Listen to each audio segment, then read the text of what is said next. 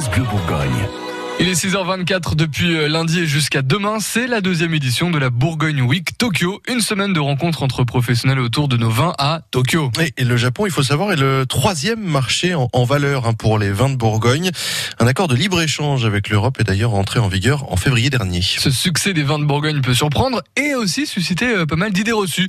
Sophie Allemand, vous en avez soumise quelques-unes à François Labbé, c'est le président du bureau interprofessionnel des vins de Bourgogne. Il est aussi propriétaire d'un vignoble qui exporte plus de 90% de sa production, dont près de 8% au Japon. Bonjour euh, François Labbé. Bonjour. Première idée reçue, les Japonais n'aiment pas le vin, ils sont plus portés sur le thé. Oh là là là là, les Japonais, ils sont tout à fait portés sur le vin et puis tout à fait portés sur le vin de Bourgogne. C'est notre troisième marché, c'est incroyable.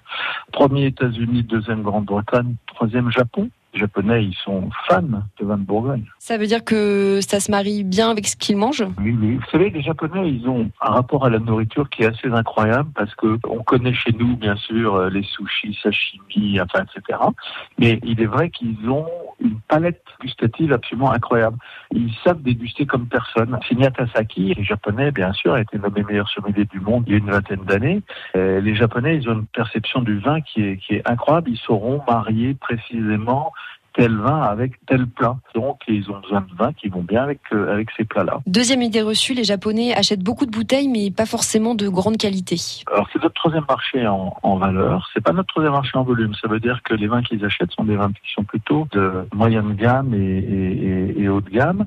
Bon, et puis, évidemment, comme dans, tout, dans tous les pays, il y a une grosse demande pour tout ce qui est beau village, euh, premier cru et grand de Côte d'Or, oui, à l'évidence. Troisième et dernière idée reçue, c'est très compliqué pour un viticulteur euh, d'exporter au Japon.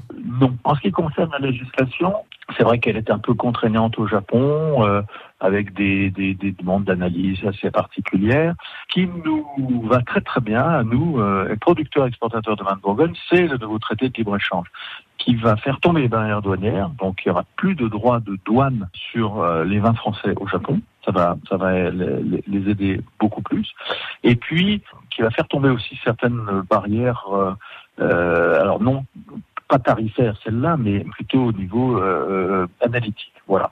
Mais non, c'est c'est pas compliqué de vendre au Japon. Pas, pas, pas plus compliqué que de vendre ailleurs. Eh bien, merci François Labbé. Avec plaisir. Donc en résumé, les Japonais adorent les vins de Bourgogne. Ça se marie très bien avec ce qu'ils mangent et leur palette de goût.